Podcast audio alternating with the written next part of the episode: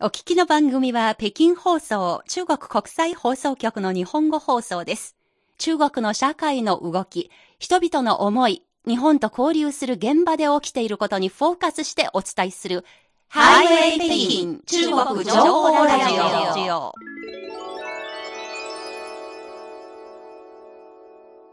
ハイウェイ北京中国情報ラジオ。ここからは武漢街角リポートです。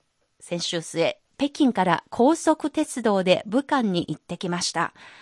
南京在住の日本人ドキュメンタリー監督の竹内涼監督が5日武漢でファンミーティングを開く、その取材のためです。北京から武漢まで高速鉄道に乗ればおよそ4時間半で到着します。ここからはマイクリポートをお聞きください。北京西駅に来ました。これからここで高速鉄道に乗って武漢へ参ります。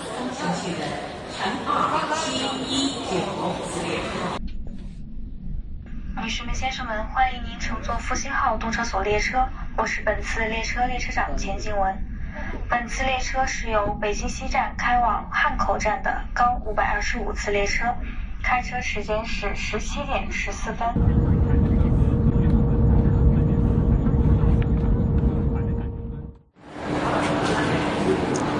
夜の10時10分前、武漢に到着しました観光駅です。そんなに人が混雑してはいません。普通に平日の夜の高速鉄道の駅。非常にリラックスした雰囲気で、特に緊張感があるというわけじゃなく、普通の本当に中国の高速鉄道の駅という感じです。今から地下鉄で向かいます。とてもここであの壮絶な都市封鎖、もう2ヶ月余りも続いた、そういうような感じがもう今はとても想像できません。目の前の風景からは。まあ歩く人もそんなに緊張してるわけじゃなく、とにかく普通に、普通になっています。はい、ここから駅を出ます。はい、駅を出たところですね。改札を出ました。出たところに白衣の、もうこれ、医療関係者じゃなさそうな感じですね。もう白衣の、白衣姿の若者ボランティアっぽい人たちがいますね。えー海外から武漢に戻ってきた人たちを対象に、そこでいろいろな手続きをするところのようです。今、特に誰かいるわけじゃなく、あの、皆さん暇して携帯電話いじったりしています。你好，我去地铁站，怎么走呀？往前，哦，谢谢。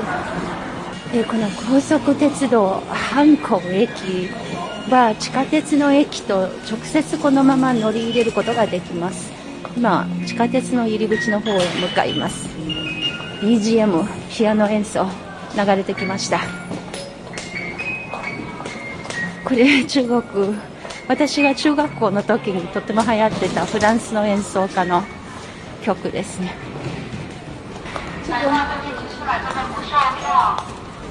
武漢の地下鉄ではデジタル化が進んでいて窓口にスタッフ2人ぐらい2つの窓口にスタッフが入っているけれどそこではもう何か質問がある時に答えるのみでチケットの販売はしないということで、えー自動販券機で買うということです、えー、光谷広場というところに行きます。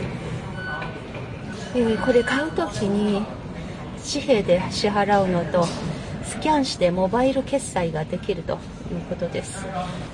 阪港から3軒で行けます。はい、まあ、丸いプラスチックの丸い円形のプラスチックの券がもらいました。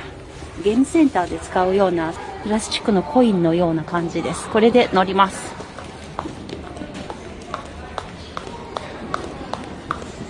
你好，请指点一下，我去那个光谷广场。下楼。下楼就是了，谢谢。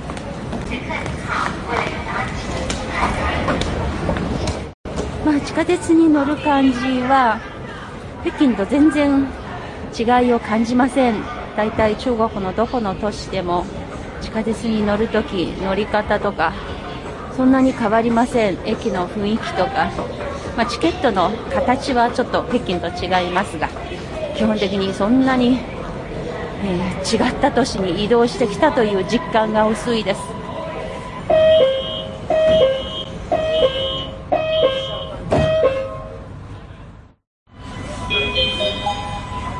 欢迎乘坐武汉轨道交通二号线，请全程佩戴口罩。本次列车终点站佛祖岭，请站稳扶好，ただ地下鉄に乗っていてそうですね。北京もですが武漢では繰り返して地下鉄利用期間中最初から最後までずっとマスクをつけるようにという車内放送が聞こえてきます。前方到站。普泉开左侧门光の谷と書いてゴング広場に到着しました。このゴング広場の近くにも仮設病院が臨時医療施設が置かれていたとニュースで聞いたことがあります。到着した光の谷と書くゴングここは感染拡大期間中875人の感染者を受け入れた臨時医療施設のあった場所でもあります。武漢街角リポートです。ここからは私は星さん、湖北省出身の超雲佐さんと合流しました。一日の始まりは朝からです。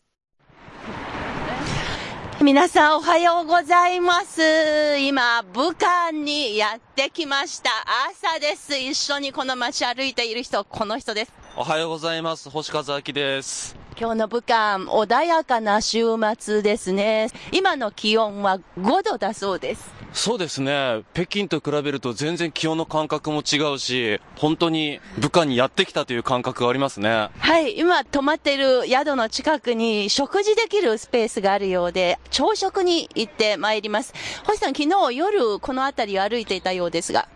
そうですね。この辺りで夕ご飯食べるために歩きましたけれども、この近辺が大学生の大学が多いということもありまして、非常に夜10時、11時でも賑やかな感じで、いや、武漢盛り上がってるなというか、活気はありましたね。はい、そうですね。今、うんささんがこちらの店を選んでくれました。林草面食。えー、いろいろな小麦粉で作っている麺食というお料理が食べれるお店ですが。この近くで見たら、お客さんがいっぱいいて、先入ってきたら、熱乾麺があるんですか？と聞いたら、もうのがありますよって言われて。すごい朝の熱乾麺ですよ本当にね、熱乾麺は武漢ならではの朝食ですからね、楽しみですね。はい、行きましょう注文しましょう。はい、はい、お願いします。有包子要不要？这个是生煎吗？还是叫什么？生煎哈。お入ってきた途端に大きな鍋があってガスコンロの上にフライパン大型フライパンですねこれバオズ肉まんの焼いた肉まんシャオロンポみたいな感じですね、入ってきてそうそう小麦粉のものですけども一口サイズなのでピンポン玉くらいの大きさなので簡単に食べられそうな本当に朝食向きという感じがしますね、はい、朝食も幸福湖のうんささんにお任せコースでいきましょう。はいお願いします。お早速注文してくれました。あ本当に皆さん熱乾麺だ。すごいですね。こじんまりとした店ですね。細長いテーブル席4席あとカウンター席ですね。一度に30人ぐらい。40人ぐらいですかね。うん。いやもうもちろんラーメンでしょう。ラーメンサイズもビッグ、スモール、ミドル、もちろんミドルにします。そうですね。今早速茹でてくれました。こういう紙の、そうですね、カップ麺のようなコップに入れてくれて、今調味料を入れています。すぐ出来上がるようですね。ね、本当に朝食なので早いですね。はい、作ってくるカウンターの上には、まあ、中国の朝食ならではということで、まあ、ヨーテを揚げパンがありますね。あと、団子、揚げた団子とか、油で揚げたものを何種類か置いてありますね。素早くやってます。で、辛さ調整もできます。辛さ加減。私はピリ辛でお願いしました。就是不辣的哈。あ、湯気が当たってますよ。はーい。温かい。うん、ごまだれの香りがすごいしますね。そうですね、このごまの甘い香りがね、はいしますね。そうですね。あ、この紙コップの上にですね、武漢の毎日は違う毎日だ。甲殻楼のイラストも書いてありますよ。ね、武漢每天不一样って書いてますね。毎日元気があって、まあ、毎日上向いていこうと、そういう元気良さが伝わってきます。本当に朝のならではで朝ごはん食べて元気になろうという感じもあるんでしょうね。そうですね、ゴーザオなんですよね。あ、は。トッピングも自分で選べられます。お漬物の、えーお漬物にネギの細切りですね。このお漬物朝食には私大好きで、ちょっと浅漬けのような感じなんでですね。お箸は自分で取ります。さあ、いただきます。混ぜ混ぜ、混ぜ混ぜするよね。そうそうそう。はい。おお、湯気が当たってる。これが本物の热干面なんだ。今来たという実感がすごいありますね。そうですか。ちょっとお先にいただきます。うん。うん。これは、ごまだれがすごく効いてますね。お漬物もとてもいい感じで、良いバランスで、うまく口に合います。やっぱり朝食向きだから味がね、見た目よりもあっさりしてますね。ああ、なるほど、うんなるほど。はい、もっとなんか麺類って味の濃いイメージだったけども確かにこうスルスルっと食べやすい朝の味という感じはしますねそうですね。そんなにすごくこってりという感じ、見た目ほどじゃないんですね。なるほどね。こちらの焼いたシャオロンポーも、ピンポン玉も、ぜひ星さん。あ、これは、その底の部分がパリパリ。生煎派。生煎ですから、まず蒸してから焼くのじゃなく、もうそのそのまま出来上がってからそのままの形で焼いて、この熟すまで焼くというあ焼き方。パリッパリだ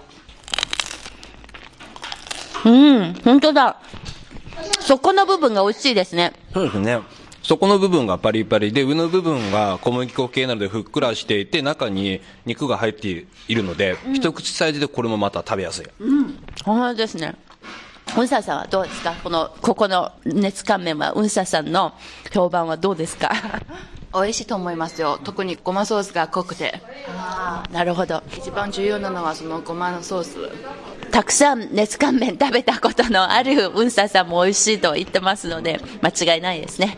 いただきましょう。うん。うんうん。あ、谢谢你。谢谢。温かいスープもやってきました。这叫什么汤？蛋酒。蛋酒。熱乾麺にスープがないので、焼いたその肉まんもスープがないから、これとセットにですね、あの、あっさりとした卵が入っている、あと、濁り酒がちょっぴり入ってるようなスープ、今、いただいてみました。やっぱり、とっても美味しいです。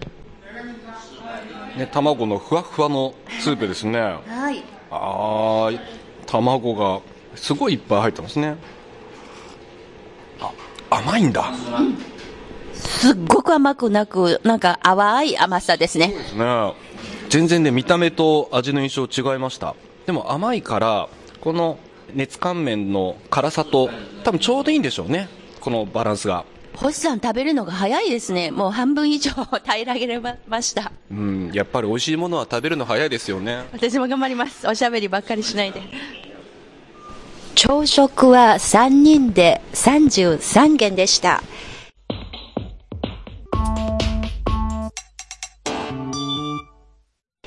朝食の後、武漢の観光名所の甲殻楼へと向かいました。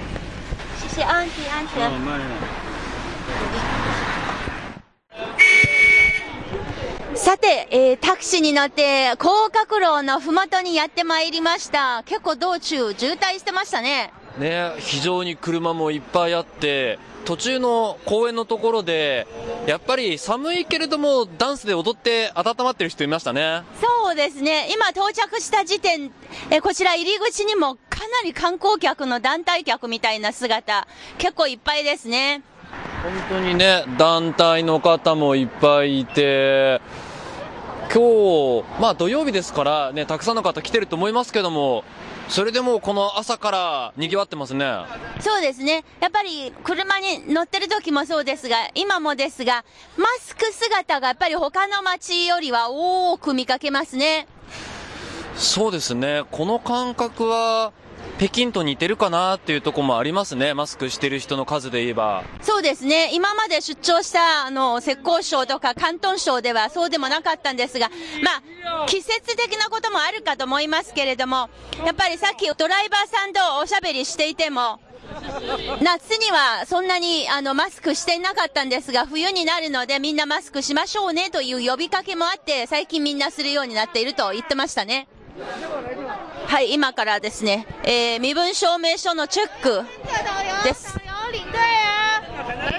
えー、高架路に登る団体客が行列しています。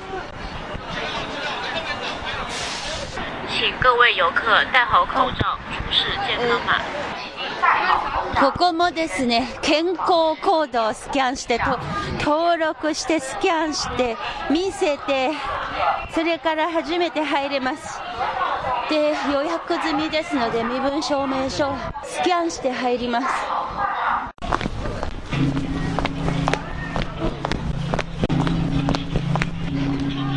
鐘の音です。観光客がついています。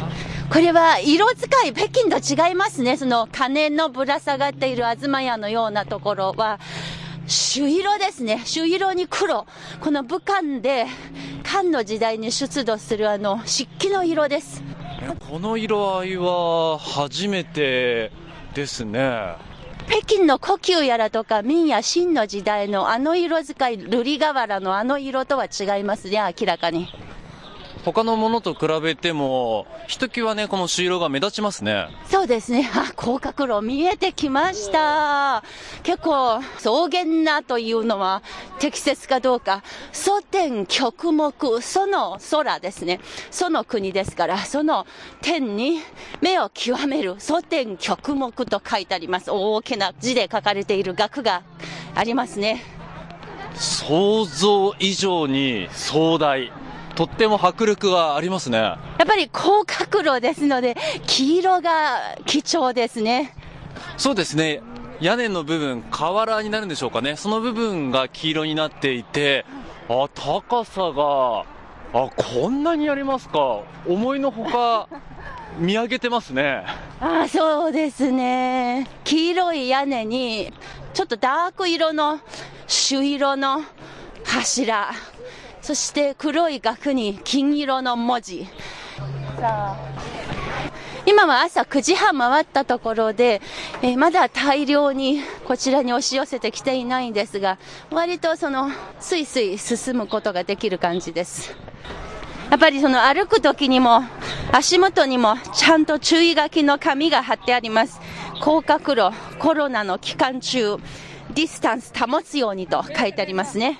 今私たちちょうど、こう、つづら折りになりながら、黄鶴楼に向かってますので、まあ、それがもう少し時間遅くなってくると人が増えてくると思いますので、はい、この距離を保つようにっていう指示があるんでしょうね。そうですね。で、このつづら折りの通路を通って今、黄鶴楼の楼の立っている礎の部分に今上がってきました。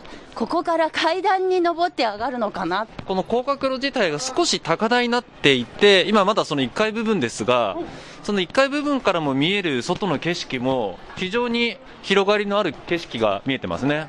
あの、やっぱり、長江の、長江沿いに街ができてますので、なんとなく細長く街が広がっているように見えますね。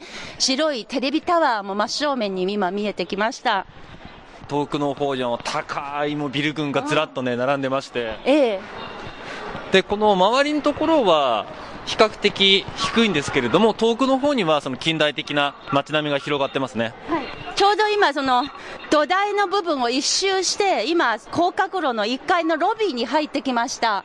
えー、ロビーに入ると、おまたここにも高架路。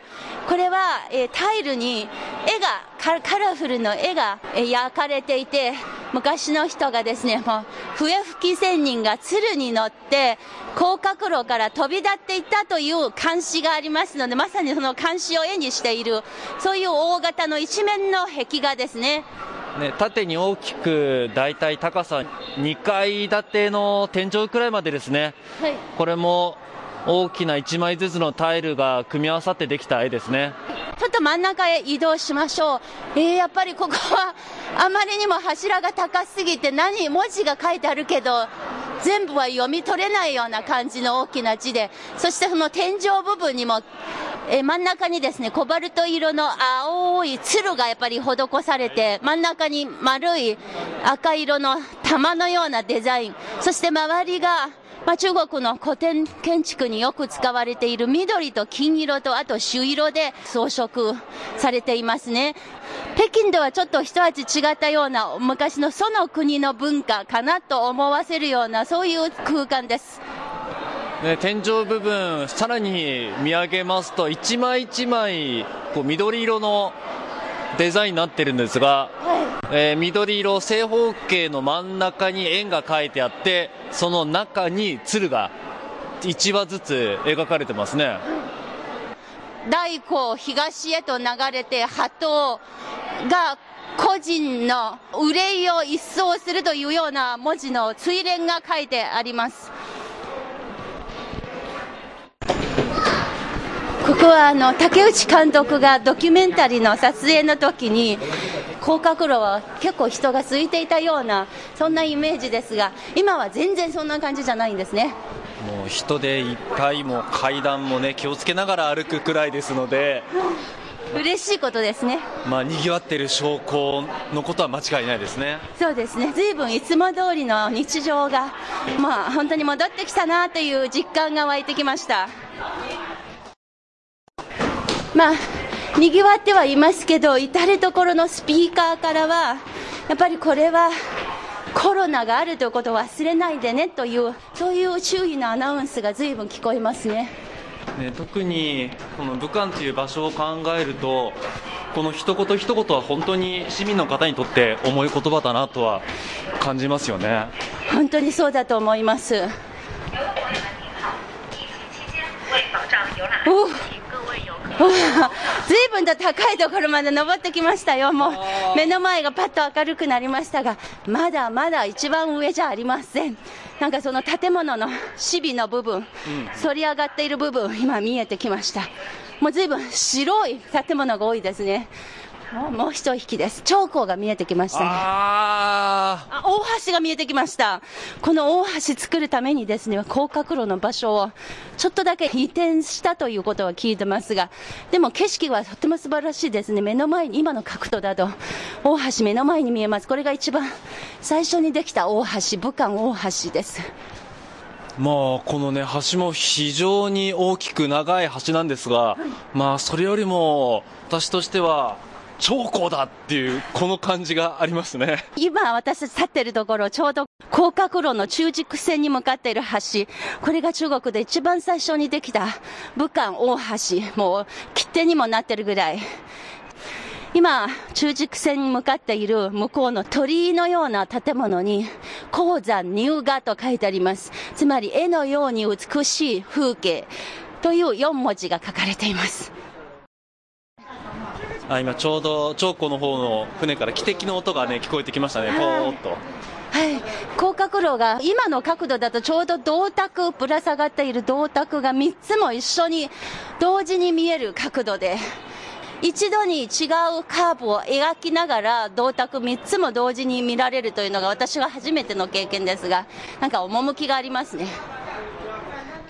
ああちょうどね3つ見える角度があります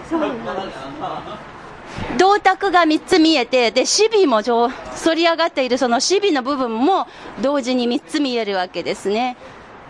なかなか体験したことのない、そういう感じです。これで頂上になったようですね。うわあ、ああ、今頂上に登ってきました。こちらが東側のようですね。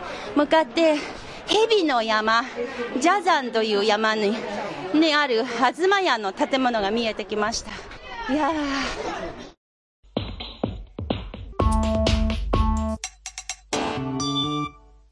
ちょうど高架路から降りたところに10時半に西の門、正門前広場にステージがあるという案内がありました。飘舞，如诗如画。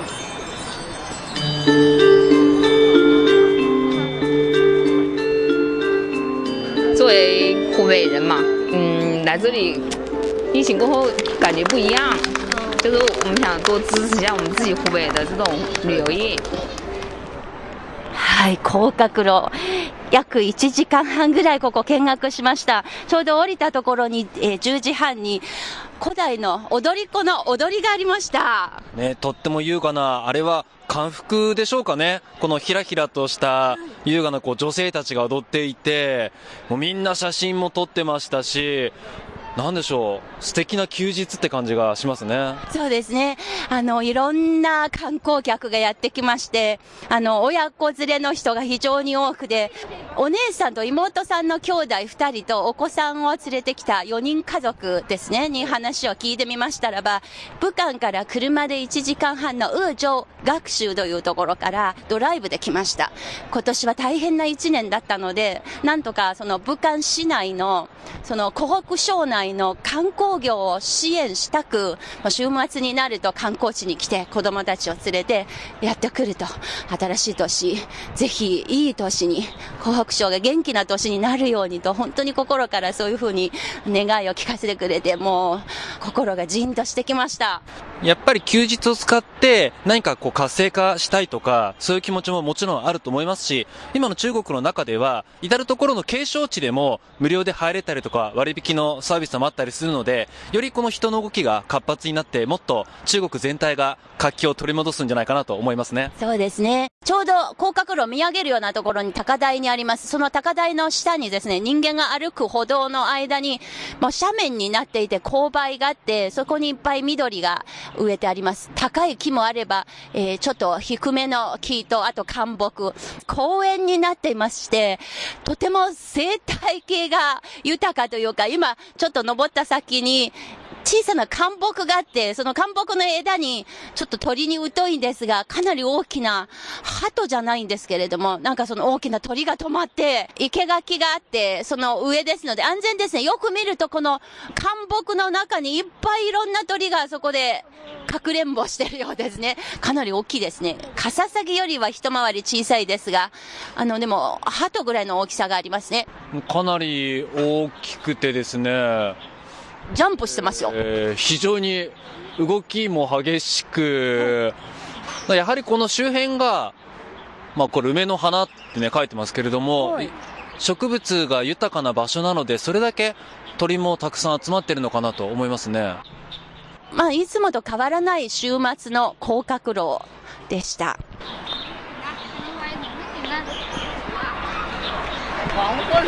加油。黄鹤楼。おばあちゃんがお孫さんを連れて登っている、そういう姿も見かけました。そして、そして武漢の言葉で、黄鹤楼と言ってましたね、高架路。うんささんのところ、ふるさとの言葉で言うとどう発音しますか？放火了。黄鹤楼，西人译成黄鹤诀，是离空语黄鹤楼。西人译成黄鹤区，此地空余黄鹤楼。好的谢谢。黄鹤楼，黄鹤楼，那你正好两位是大学生是吗？在武汉上大学。对我们刚大一，有点忐忑，又有点激动吧，因为就觉得学校环境也很好，然后武汉的风景呀也很美之类的，然后所以就是来转转。如果说没有疫情的话，我会就是毫不犹豫就填这个。但是当时有疫情的话，还是家里人还是有点担心的。希望武汉越来越好，然后也一定会相信疫情不会再到来的。はい、あの、 高架路公園を午前中約2時間かけて散策してきました。帰り際に入ってきたばっかりの大学生2人にお話を聞くことができました。2人ともなんと1年生、この9月に武漢の大学に入ってきました。ふるさとは河南省と漢市チワン族自治区のチワン族の子でした。やっぱりその大学受験の間はインターネットでネット授業で毎日家にいて不安な日々でした。武漢には前から来たかったんですけれども、いざ受かると家族も自分もなんとなくやっぱり不安な気持ちがあって、でもそれでも、あの、ここに来て2ヶ月余り過ぎまして、思ったほどでもなく落ち着いて勉強できる環境もとても良くで、来てよかったという感想で、新しい年間もなく来るけれども、一番の願いはやっぱり無病息災、みんな元気でいられるように、で、武漢という街、早く元気になってほしい。やっぱり見た目はすごく普通に見えてきていますが、先ほどこのドライバーさんともおしゃべりすると、5ヶ月ぐらい何も仕事できなかったので、すごく心の深い部分で、まあ、経済面でダメージが強いと。なんとかウイルスが来ないように、そしてそれが第一で、それがないと全てが始まらないということですので、そういう何気なさの中に、やっぱり人々の心の中に与えた傷というか、あるいは約半年前までに続いていたあの深刻なコロナの災害が、そういう形で残っていることを話聞きながらやっぱり実感はしました。実際に現地見て感じるのは、確かに人は賑わっているし、元気がある感じだな、とは思うんですけれども、何をもって回復というのかは、やはり、ね、こっちに来て話を聞いていくと感じるなというのはありますね。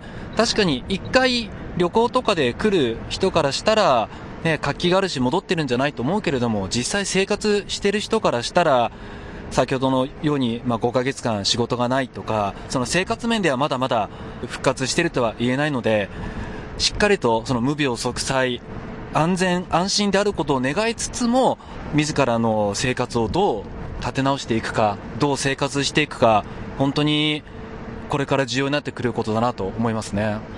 まあ、先ほど高角路ののふもとで踊っていた古代の姿の踊り子たちの踊り、それは10月、メーデー以降に週4回、えー、毎日4回ですね、1週間のうちに4日間、そういうのを入れたりして、少しずつ武漢はそういう元気良さを取り戻そうと、そういう頑張りがすごく伝わっている面もありますね。もちろん、その武漢の中で元気になっていこうというのもありますし、こうやって外からいろんな人が来られるような環境を整えて、全体で元気になっていこう。そういう取り組みもこれから必要になってくるのかなと思いますので、今回見た武漢のね、先ほどのパフォーマンスの景色なども、まあ、それを表している形の一つなんじゃないかなと思います。武漢での街角リポートでした。竹内涼監督のファンミーティングでのインタビューはまた来週以降の番組で改めてご紹介します。